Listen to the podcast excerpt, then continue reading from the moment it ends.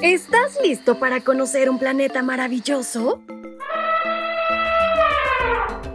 A través del devocional para menores y adolescentes, aprenderemos de cosas interesantes creadas especialmente para ti y para mí.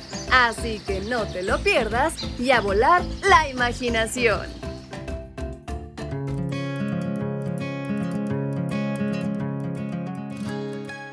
¿Tienes alguna mascota? Hoy hablaremos de una mascota muy particular, así que no te la puedes perder.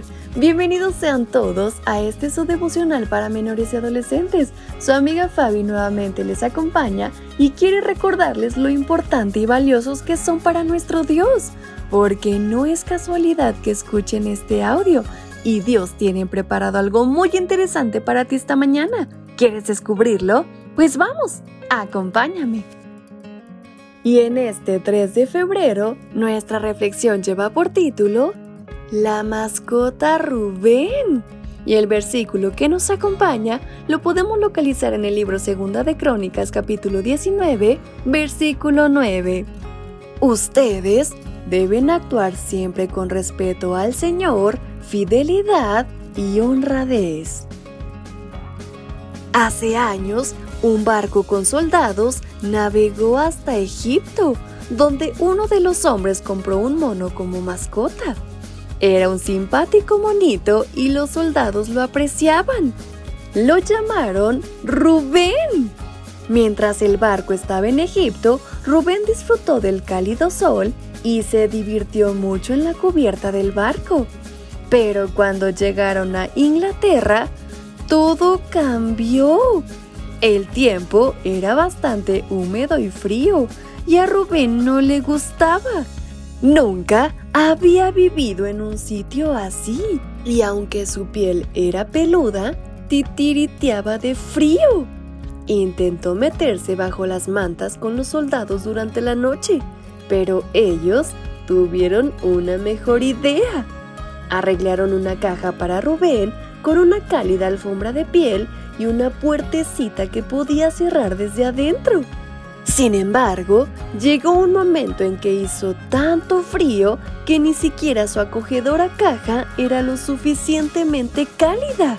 Así que Rubén decidió tomar cartas en el asunto. Salió y encontró un perrito callejero, al que persuadió para que lo acompañara a su caja. Después de buscar pulgas en el pelaje del perrito, Rubén lo metió en la caja. Desde entonces, los dos se calentaban mutuamente durante la noche y jugaban juntos durante el día. Todos los días, Rubén iba a la cocina a buscar huesos y carne para su nuevo amigo. Incluso sacaba a pasear al cachorro y si el perro tenía las patas embarradas, Rubén se las limpiaba cuidadosamente antes de dejarlo entrar en la caja. Sin duda, Rubén era un cuidador muy responsable. El perro sabía que su amigo mono estaría allí para jugar con él y sobre todo cuidarlo. Dios quiere que nosotros también seamos responsables. La gente necesita saber que puede contar con nosotros. ¿Pueden contar contigo tus padres? ¿Pueden contar contigo tus hermanos? ¿Haces tu trabajo sin que te lo recuerden? ¿Estás alegre la mayor parte del tiempo? Y la última pregunta, ¿cuenta contigo tu familia? Pues hoy te invito a meditar en la reflexión y sobre todo a buscar o pensar en ideas para ser tan fiable como lo fue Rubén. Y de esta manera es como concluimos con nuestra reflexión, pero no sin antes despedirnos con una oración. ¿Me acompañan?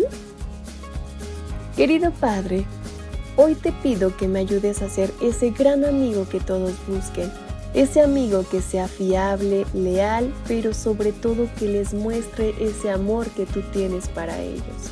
Ayúdame a hacerlo y a lograrlo en tu nombre. En el nombre de Jesús. Amén. Hasta pronto.